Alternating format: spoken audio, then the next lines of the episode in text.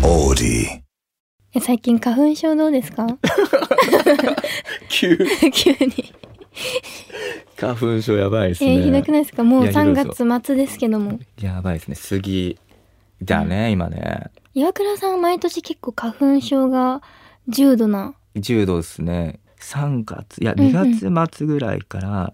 なんか頭痛とか、なんかおかしいなって、あー体調がなんかちょっとおかしいなってなってきて、うんでも、い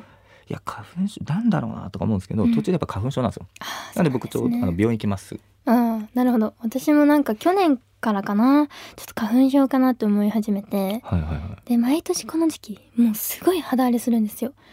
うん絶対に治らない。はいはいはいはい。で、私、あの、水光注射っていうのを受けようかなと思って、水光注射。なんかお肌の、はい。うーん再生を促したりとかするダーマペンとか有名なんですけど、はいはいこうニキビだったり肌荒れしてる方とかお腹鳴ったね鳴ってますね、今。あの、車の音かと思いま した。さっき私が言ったことじゃないですか ちすいません。ょっと二人ともめっち ょっと僕も鳴ってます。ちゃ聞こえるお腹の音 じゃあ、恥ずかしいなこれ終わったら食べましょうそうですね、食べましょう、食べましょう。えそうそうでなんかダーマペンとか結構有名なんですけどお肌のこうなんだろう表面に針をこう刺していくんですよ細かい針を全体にあでは肌のこう修復はいはいはいはいの再生をこう促すみたいな、え注射っていうのがこう注射して体が元気になるんじゃなくてあじゃなくて肌顔に注射をす顔るになるほど細い針が何個も刺さってる機械をこうででででででって当てていくんですよおーで水光注射の場合はダーマペンと違ってそこからこう美容液みたいなのをなんか肌の中に直接入れていくみたいでだから肌の赤みだったりこう毛穴とかニキビの跡とかを直してくれるみたいでうん本当にもう1ヶ月以上こう肌荒れが治らなくてずっと真っ赤なんですよ、治らなすぎてもう最終手段ずっと気になってた水光注射をやろうかなと、なるほどねはいよくなるといいね、ねえちょっとやってみてあまそうたそう感想を言いますねうん、ちょっと怖い花粉症の人さそのなんか要はくしゃみとかするじゃないですか、なんかあのすごいさ友達感覚になるのねカフェとか行 ってもくしゃんくしゃんってされたお僕もみたい ななんかちょっと声かけあお腹鳴ってるダメだもうお腹ばっそかうなねって、 ちょっと早めにじゃあやりましょう。やりましょうはい、いきますね。はい、橋下三好のラジオ部す ごいエコーがかかりましたね。あらまあ私の声が素敵に今エコーかかりましたね響きましたよ。いいやいやなんかラジオですね。はい。橋下三好のラジオ部部長の橋下三好です。木曜日夜9時にラジオという部室に集まってみんなでゆるっとトークをするそんな時間をここでは過ごしましょう。えー今夜もよろしくお願いいたします。いや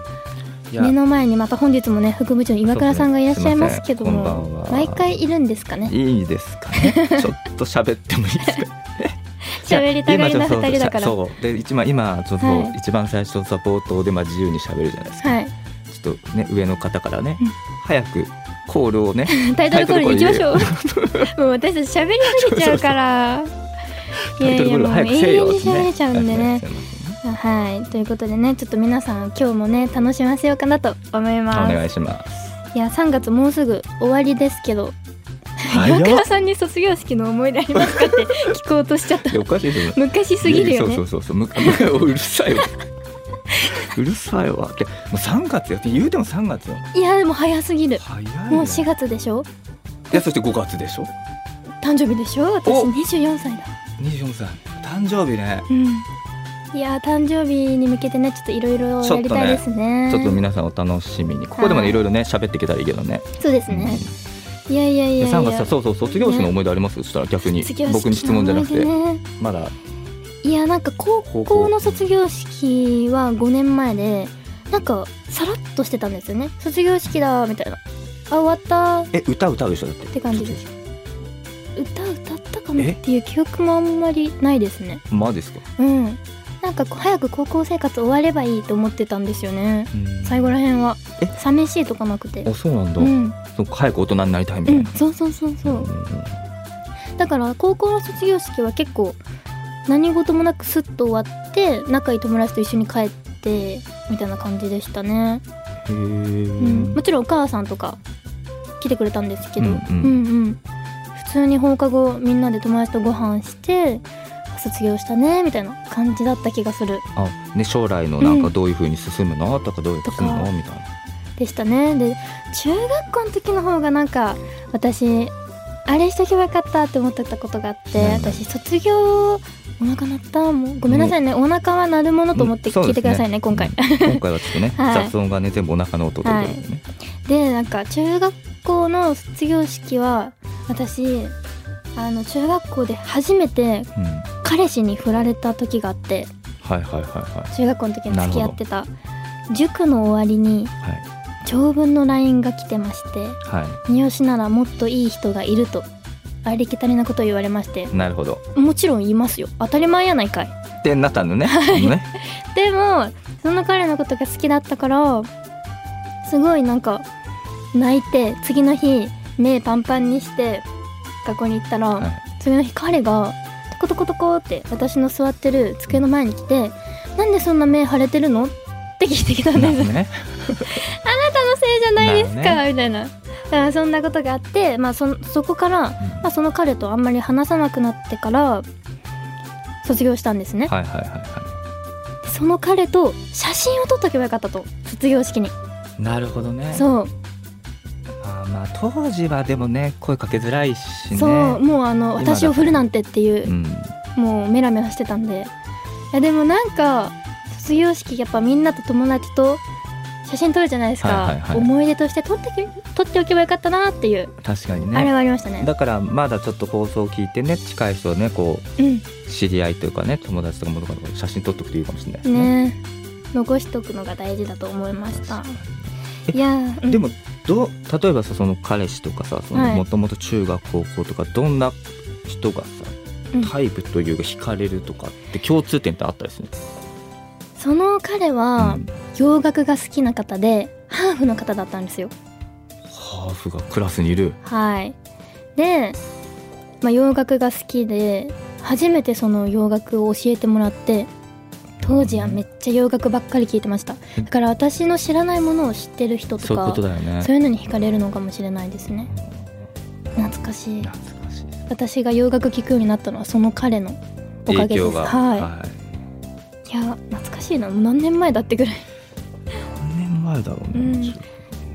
でもなんかその彼はもう世界に飛び立ってるらしいですよ地元の友達曰く世界で活躍そをうでなさすれてカナダとかにいるって聞いてたな、もうすごい、ね、だからなんかすごいなと思っすてごいねうんそういう人に惹かれるのかななんね持ってないものを、ねそうですね持ってるしねはい岩倉さん卒 業式了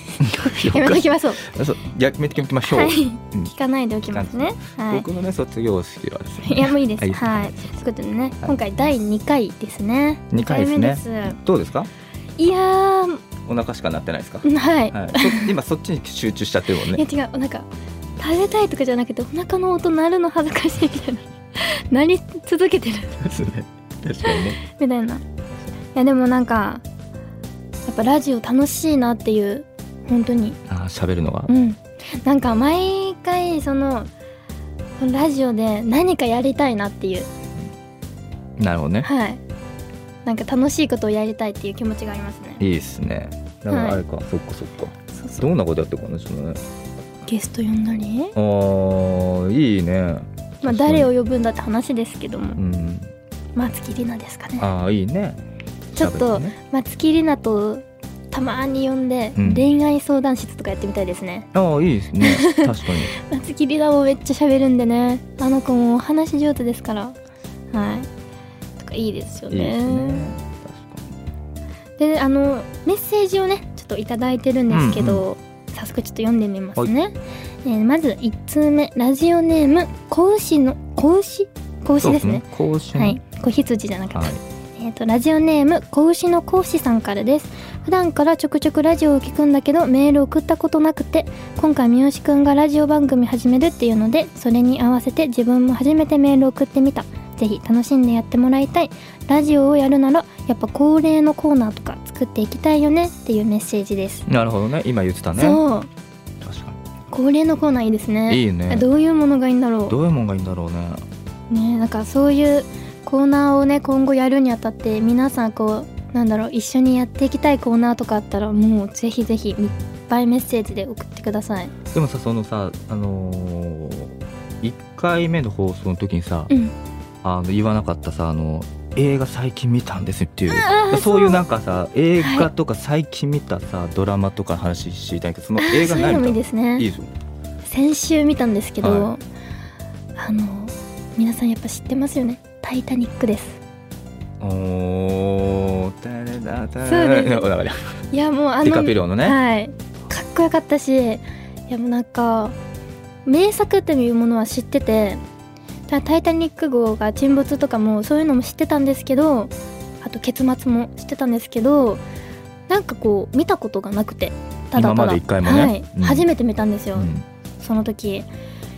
なんかなんだろうな初めて見たからなのかこの年で見たから多分感じるものがあるんでしょうねまた幼少期とかに見てたらまた違ったこう感じ方だったりで、今の自分が見てよかったなって思う映画でしたえどうどうだったえちょなんで見ようとしたの「タイタニック」それもうんたまたまその先週夜にあの普通にテレビ番組で「タイタニック号の」なんだろう他の人たちのこうストーリーみたいなのをうんこうなんか取り上げてた番組があってそれを見てあこんな面白そうな映画があるんだとああ聞知っいたてこるとあるけどそう知ってるんですけど、まあ、見ようと思ってなくてそれを見た瞬間にあちょっと見てみたいなと知りたいなと思って見たんですよ3時間ぐらい3時間夜中ちょっとですねはいえだから本当に夜中12時ぐらいから見始めて寝たの4時です 泣いてた余韻で最なる後ほどね見終わった後えなんかでもこの今見た私の感想としては、うんなんか大切な人だったり大切なものがある人は本当に強くいられるんだなっていうなんかうんなんで私が結構グッときたシーンがあの老夫婦がベッドの上で抱き合ってるところ、はいはいはいもう死を悟ってね、はいうんあとはこうお母さんが子供2人に絵本を読み聞かせてるところとかなんかやっぱ大切な人大切なものがやっぱあるからなんかこう受け入れられるものがあったりとかなるほどね穏やかでいられるのかなとか死に直面した時にって思いましたあとね。さ楽器をさ、うん演奏そうそうそうそ沈う没するときにみんなが混乱しないようにさ、引き続けるね人とかやっぱもう最後だから美味しいお酒を飲もうって思って飲みながらね亡くなっていく方とかやっぱなんかこう一人一人乗ってる方のストーリーがあってこう生き方だったりとかいやなんかすごいおなんか感じるものがすごかったですね。なんか今見たからねこそ、でこそですちょっとなえもう全然泣けますな今で もそう歌える「ゆーれー」ってはい声に入れないでください恥ずかしい めっちゃ恥ずかしいいやでも本 当になんかねいやそうかですねなんか軽率に言葉にできないものがありました、ねうん私やっぱ見る見てよかったなっていうこう大人になって見てよかったと思いました確かになんかまたこう自分の中で落とし込むうんものがこう変わったというか子供の時に見てた時感じるものがねうん確かにより多分ね変わるのかなと思ったのでなんかこれを機にな皆さんもちょっと見てほしいなと思いましあたちょっと見ていみよう確かにやなんかすごい良かったです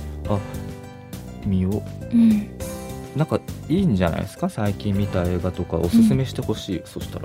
だからなんか自分の生き方を考えました毎日こう楽しくて充実させる人生がこういいなと思ってたんですけどなんかそれはまあもちろんそうなれば大前提めちゃくちゃいいじゃないですか毎日こう自分が思うように生きられたりとかなんかねもう毎日悔いなく生きられてたらいいと思うけどそれに越したことはないけどそれよりも大事なものって自分の中で大切な人だったり大切なものっていうのがあるっていうのが大事なんじゃないかなってなるほどね最後まで強く生きられる人間として自分として生きられるものって大切な人がいたりとか大切なものとかがあるからこそそうなれるのかなと思ったからなんかこう毎日をこう悔いなく生きるっていうよりは大切な人や大切なものを見つけるところから始めてそういう人たちとこう関わる幸せをかみしめていきたいなって思いましたうん真面いや本当に目もうなるほど ねそうなんですよね「タイタニック」見てね、はい、なのでなんかいいですねこれからね私が見た英語とかまあなんかいろいろねそういう共有していきたいですね。もう聞いてもう一回見ようと思った、うん、でも本当によか年ったら見てくだ何さい。 10年かな8から10年ぐらい前だな見たの多分うん、い、やまた今見たら変わると思違いうます。だろうね、うん、ぜひ見てください。はい、さあここでメッセージをね紹介していこうかなと思います。いやなんかみんな本当に「タイタニック」見てほしいな見よう本当めにちゃくちゃ良かったです。えっはとい、俺も毎週なんかいい映画とか教え教えてほしいよ毎週は見てないんでねちょっと教えられるかどうかですけど、あそそれで言うとあうんまたじゃあちょっと知見りたたいも見たものがあったんであ次ま回、たちょっとねあー次回とかオッにケーオッケ回そうかなと思いますじゃあラジオネームひとみさんからですみよしちゃんに質問です私は4月から社会人になりますみよしちゃんが社会に出て一番大変だったこととその乗り越え方について教えてほしいですいつも応援しています大好きですとのメッセージをいただきました社会に出て一番大変だったこと私はすっごい極度の人見知りだったんですもう皆さんが「え嘘だろ?」と思うぐらいの赤面症だしすごい緊張しいであのマネージャーのね岩倉さんと1対1でこう打ち合わせするだけでも緊張してたんですよ特に男の人とこう会話するっていうのがすごい苦手な人だったんですけど私の場合はもう大人の人たちとなんかこう強制的に話す場が設けられるんですようんそうですねちょっと悪い言い方も聞こえるかもしれないですけど、あの強制的にこう挨拶ご挨拶をしないといいけないというかけない、緊張しいなのにうんうんだから最初は本当に苦痛でした、最初遠くにいたよね、うん、本当に静かで、うんなんかこう東京の人って結構圧がすごいじゃないですかそうこうですね芸能の人とかってこう、うん結構メラメラしてたりとか楽しいもの作っていくぞとか、なんかこうそういう意気込みがある人が好きだったりとか、なんかね新しい人が好きだったりとかなんかあるじゃないですか、ありますね私はそういう自分も出せないしその時当時だからなんか謎のこう圧みたいなのがすごい怖くて確かにだってどうって挨拶して、そうなんですよえ何やりたいのどうしたいのってそいううそことうそうすそぐうそう、ねいや結構質問攻めされることされるとかよがね多くて、その時おどおどなっていやーまた期待されなくなっちゃったとか自分で家帰って落ち込んだりとかやっぱありましたねうんうんでも私は、まあ、そういう場がやっぱりこうかなりの頻度であったので自然と慣れましたなるほどね回数を重ねてね、そうですねだから本当に何かこうしたとかでもなく本当気づいたら慣れてたといううん人と喋るのが挨拶するのが会話するのがでその慣れから人が好きに変わりましたうんねなるほどだからこう場を踏むっていう経験も大切かなって思いました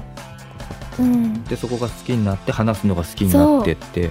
私自分のことなんて話さなかった人だから今ラジオやってるのがすごいです本当だよねはい当初だから上京したての橋下美由に伝えたいよねうん喋ってるぞーっつって喋ってるぞー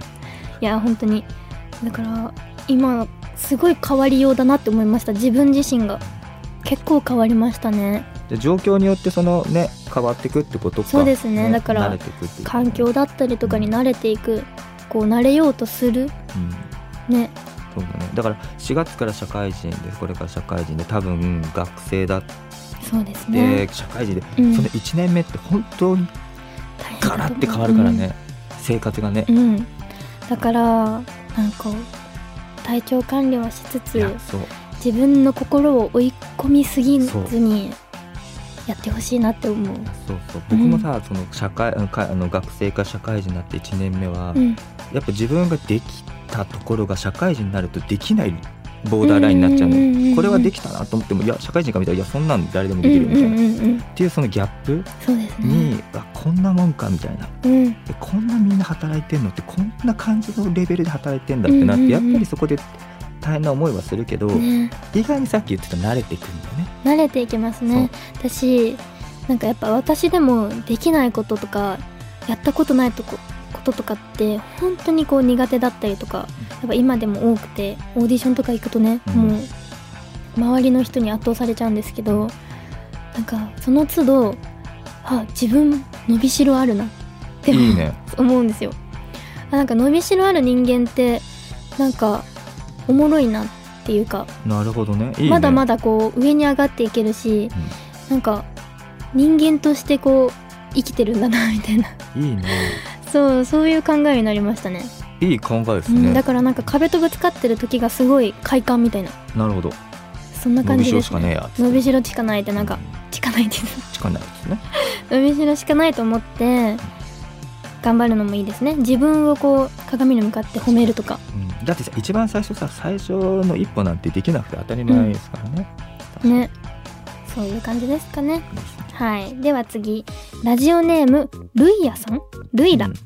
ルイラさんかルなイラさんかなルイラさんでした、えー4月から大学生です友達を作るためにサークルなどにも入った方がいいと思うのですがバイトなどもあるため迷っています充実させるためにも入った方がいいのでしょうかぜひアドバイスあればお願いいたします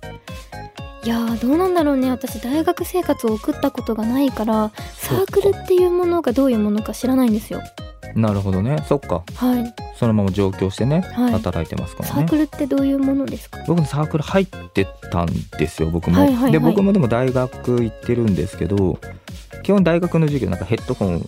してうんうんうん授業聞いてヘッドホンで変えるぐらいうんあんまりそ んななかったんですけどただサークル入ったはらい知り合いのはいはいはいみんなでサークルはね入っとうーんと気の合う人いたら入っといた方がいいかもいろいろ要はうん勉強が自分が授業が基本出るんだけれども、分かんないこととか教えてくれたりとか、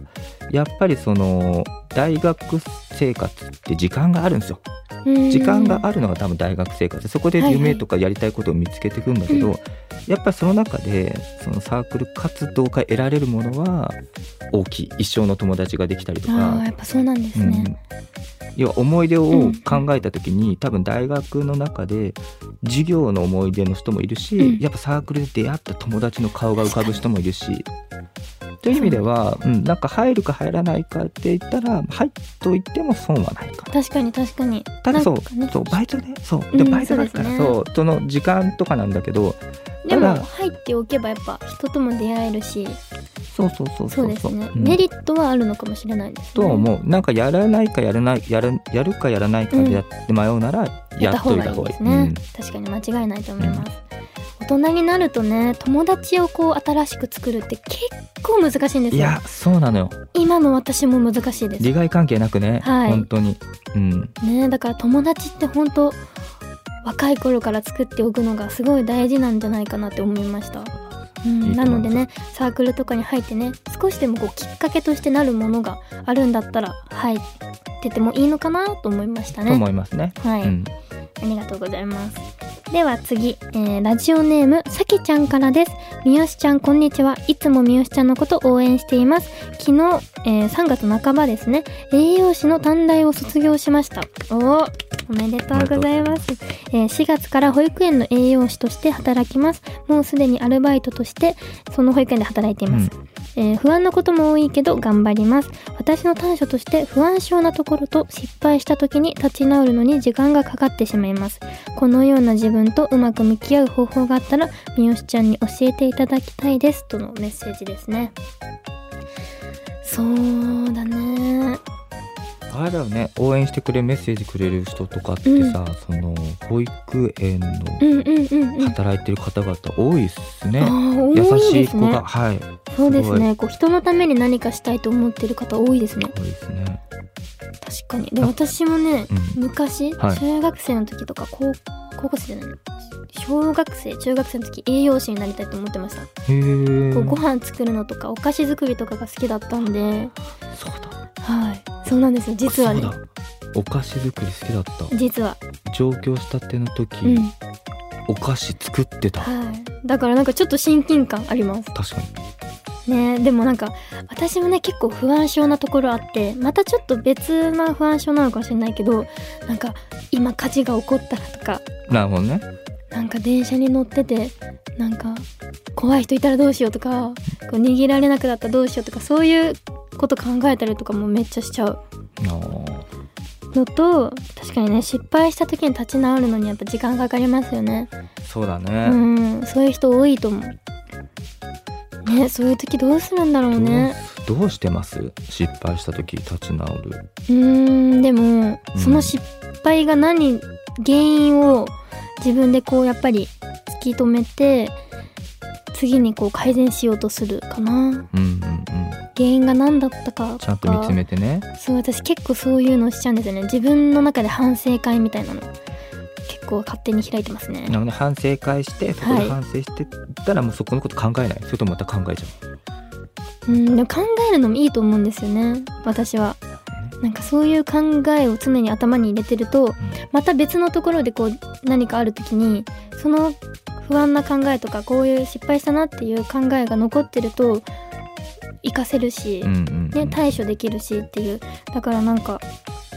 悩むのはすごくいいと思うけど確かに悩みすぎることありますよね。なだからそういう時は運動したりリフレッシュしたり友達と会ったりとかします。あよく聞くあの、はやっぱりその悩んで落ち込むとかだと、要はジムとか走ったりとかすると、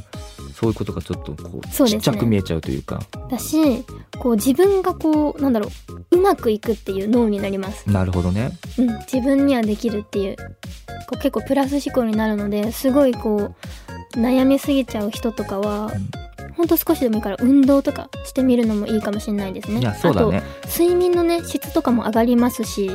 運動するとね食欲も出るからご飯もちゃんと食べるしエネルギーになるしっていう結構プラスになるからなんかそういうねちょっとしたほんと身の回りの環境を変えてみるっていうのも手かもしれないいでいす。かもしれないし不安になって、例えばデデスクとか机の前で悩むと、こうガーって入っちゃうけどそうそうそう走りながらとかまあ散歩でもいいですし、リフレッシュっていうのも入れてみるといいのかもしれないですね。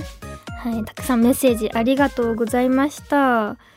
いや、早いですね。早いですね結構喋りすぎたんじゃないかってちょっと不安なんですけど。まだでもあれでしょ喋り足りないんでしょいやー、多分もうずっと喋りたい。 えー、今回も楽しかったですね。楽しかったですねはい、えー、橋下美由のラジオ部、そろそろ活動終了のお時間です。えーこの後 OD プレミアムの更新もあります部長の私自ら活動日誌を書く、えー色紙に今日のね感想を一言書いてサインも書いて抽選でプレゼントというはいすごいありがたいですね私のサインがプレゼントなんておおはい、でちなみにそこで発表するキーワードを書いてメッセージを送らないと当たりませんのでご注意ください、えー月額500円かかりますがぜひ登録して私が書いた日誌ゲットしてくださいいやー今回500円以上のあ